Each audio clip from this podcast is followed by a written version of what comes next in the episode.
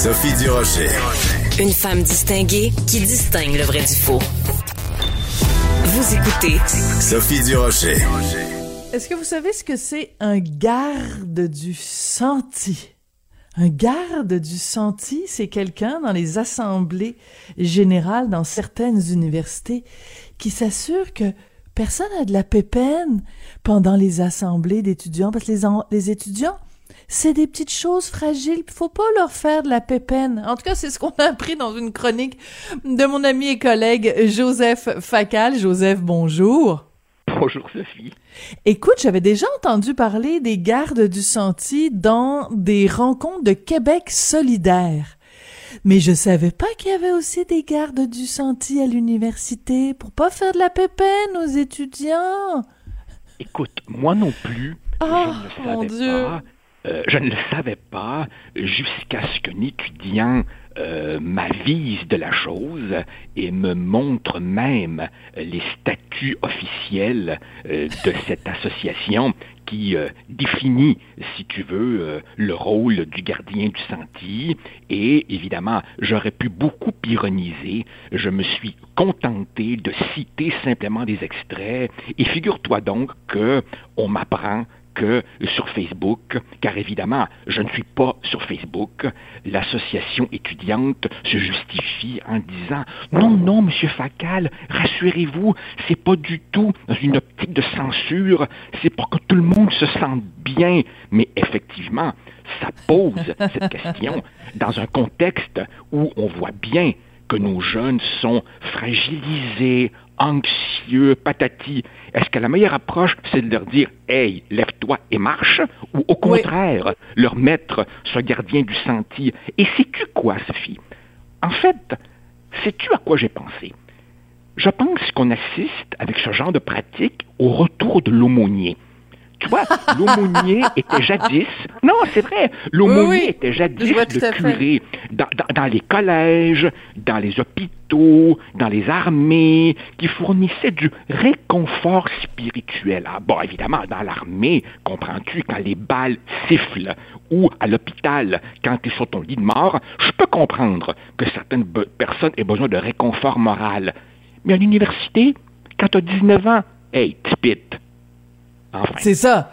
C'est- C'est c'est complètement, c'est ça qui est, qui, est, qui est un peu ridicule parce que je veux revenir au statut exact. Attends deux secondes, je veux juste vraiment lire ce qui est décrit dans les statuts officiels. Donc, c'est euh, ce, ce, cette personne, donc qui est nommée la garde du sentier, possède le droit de prendre un tour de parole prioritaire afin d'aborder les rapports de domination ou les malaises pendant la réunion, ou peut à tout moment aller voir la personne pour lui faire part d'un malaise en lien avec des attitudes déplaisantes de la part d'un membre ou des termes utilisés. Ce poste est issu des demandes féministes qui visent à déconstruire les rapports de domination issus du sexisme, du racisme et de l'homophobie. Euh, j'ai- une musique, une musique appropriée pour les, les petits enfants euh, fragiles de l'université. Jean-François va nous faire euh, va nous faire écouter ça. Bonjour les petits lapins. Vous allez à l'université, mais vous n'aimez pas être confronté aux opinions contraires. Ben, tonton Facal est là pour prendre soin de vous, grâce au gardien du sentier. Écoute, c'est plus l'université, c'est passe-partout, Joseph, là. Ah non, c'est passe-partout, euh, c'est passe-partout, c'est une garderie, c'est je ne sais pas ce Les calinours. Voilà. Il fut un temps où, euh, quand quelqu'un disait quelque chose euh, qui pouvait me déplaire, eh ben, j'étais assez grand pour me défendre tout seul. Ben là. Maintenant, non, évidemment, on veut tout le poids institutionnel de l'organisation et de ses statuts pour évidemment rappeler à l'ordre quelqu'un qui tiendrait un propos déplaisant. Et c'est quoi un propos déplaisant? Ben, c'est ça qui définit.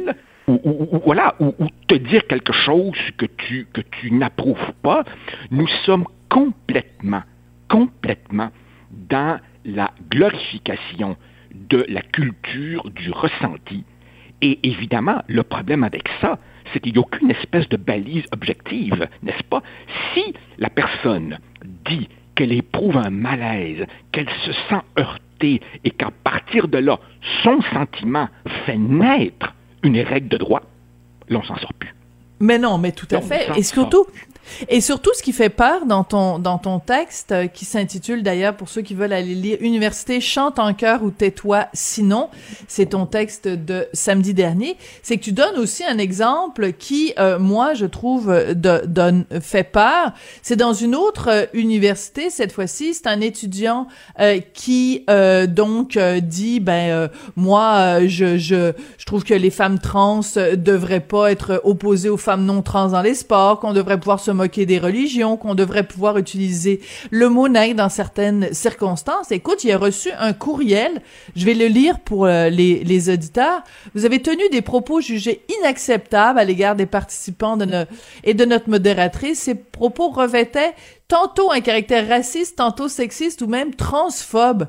Plusieurs membres se sont sentis blessés euh, par vos propos et on tient à vous avertir que nous tolérerons plus des interventions de cette teneur à l'avenir. Fin de la citation. Je veux dire, on n'a plus le droit de dire, je pense que c'est important de critiquer les religions. Euh, Peut-être que dans les compétitions sportives, euh, des femmes transgenres devraient pas affronter des, des, des femmes nées dans un corps de femme. On n'a plus le droit de dire ça. Voilà. Tu vois, Sophie, j'ai voulu écrire. En fait, on pourrait, on pourrait multiplier les, incidents.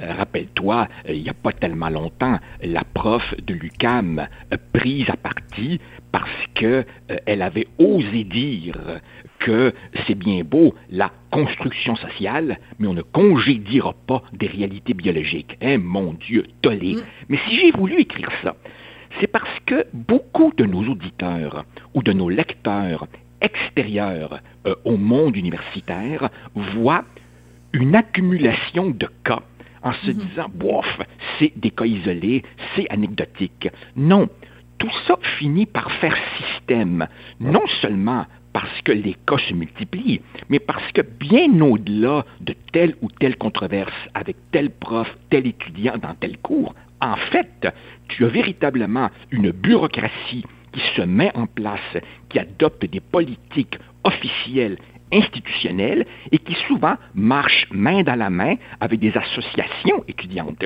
Et bien entendu, comme toujours, il y a des lecteurs qui me disent la grande majorité des étudiants ne sont pas dans ces folies. Vrai. Mais le problème, c'est que ces étudiants qui veulent qu'on leur sacre la paix et qui veulent faire de vraies études tendent à se retirer, si bien que des lieux de pouvoir tombent entre les mains d'activistes qui, c'est vrai, sont une minorité, mais qui finissent par contrôler parce que tout simplement, ils ont tellement écœuré les autres que les autres s'en vont. Oui, et, et c'est et, et, je trouve que c'est injuste pour euh, les, les, les, les étudiants qui veulent justement, qui ne veulent pas adhérer à cette idéologie-là, de dire oh ben vous êtes, euh, tu sais, ce, ce, sont des cas isolés, mais je veux dire un cas c'est un cas de trop. Le cas de l'étudiant que tu que tu ne, ne nommes pas, que tu n'identifies pas, qui s'est fait dire euh, on tolérera pas ce genre de propos.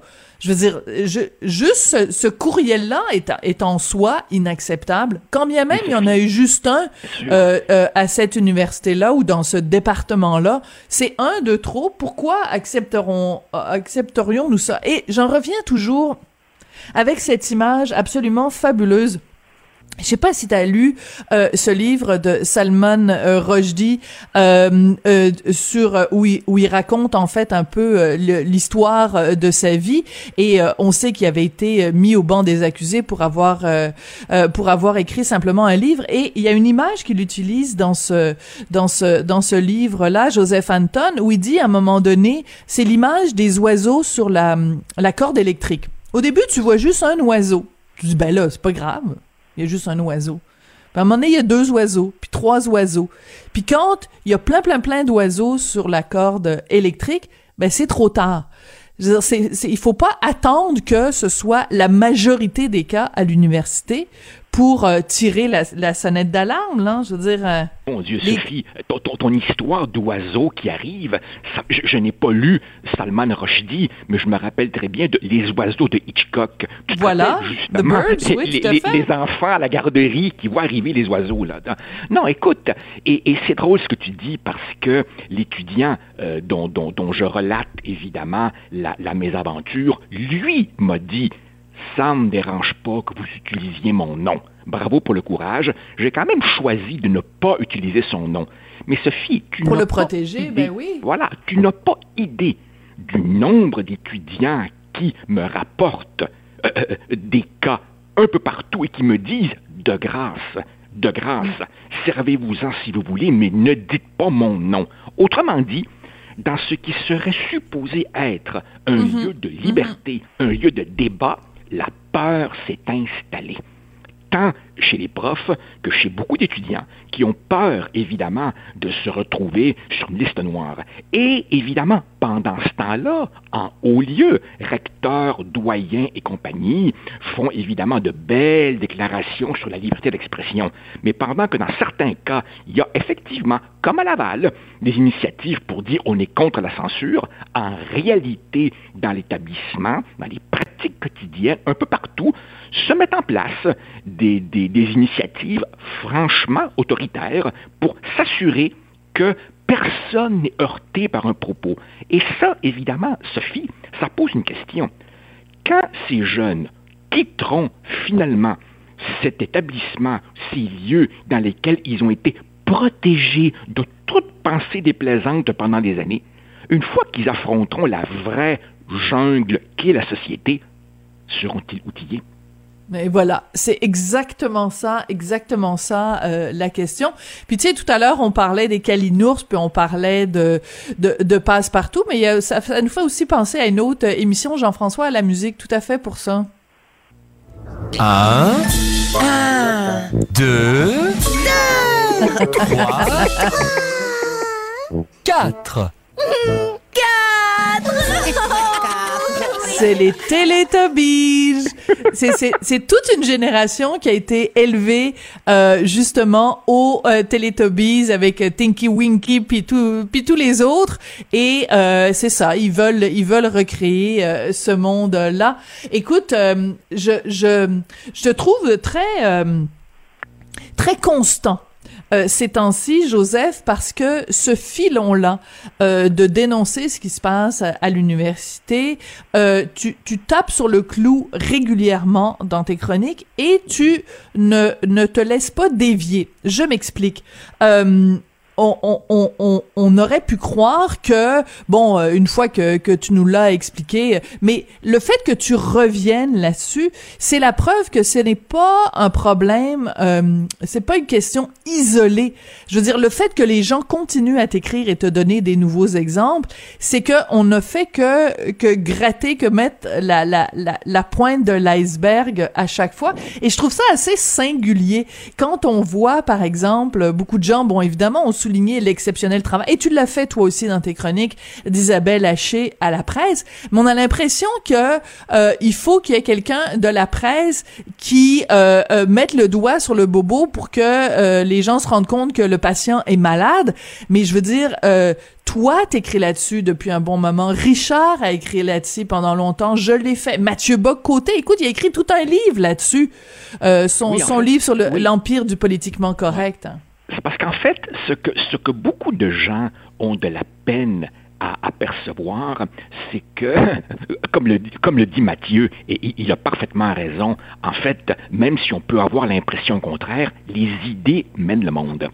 Et ce qu'on appelle le, Oui, ce qu'on appelle le ouais. wokisme, ça peut sembler un phénomène strictement lié à un effet de mode. Non, Sophie. Ce qui se passe en ce moment, c'est le déferlement de quelque chose qui, en fait, était en gestation, en préparation depuis des décennies. Et là, je n'infligerai pas un cours à nos, à nos auditeurs, mais on voit monter ça depuis 20 ans, 30 ans, cette espèce de alliance entre une espèce de marxisme remis à la mode jour, où évidemment on a compris qu'il n'y en aurait pas de révolution prolétarienne. Donc évidemment maintenant, l'ouvrier est devenu méprisable et la nouvelle victime, ce sont les- les minorités victimaires autoproclamées.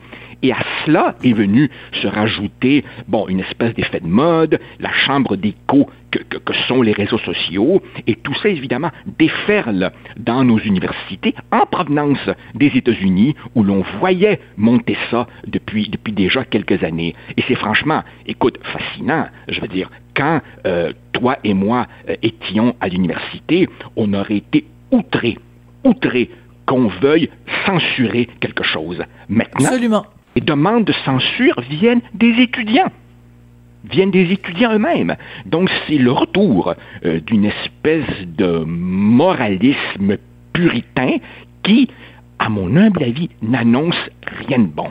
Et bien entendu, certaines institutions viennent de se réveiller et réagissent, mais encore timidement, car le problème, il est réel. Oui. Et, euh, je... Mhm. Et je te dirais, écoute, euh, au, au, printemps, là, au mois de mai, ça va faire 30 ans que j'ai eu ma cérémonie de collation des grades de l'université euh, Columbia. J'ai fait une maîtrise en journalisme à l'université Columbia. Et euh, écoute, je te dirais, il y a 30 ans, on, on, on, le sentait, ça commençait dans les universités américaines. Ça date pas d'hier.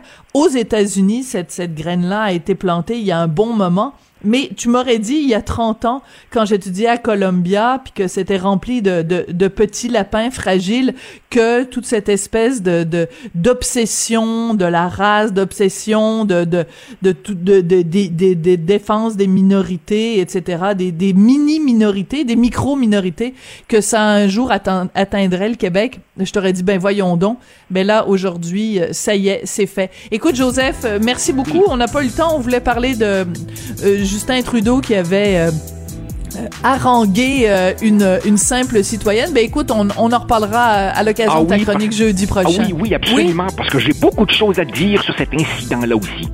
Bon, ben écoute, on en parle jeudi, on met ça dans notre petite poche d'en arrière, puis on se promet qu'on s'en reparle jeudi. Merci beaucoup, Joseph. Avec plaisir, au revoir.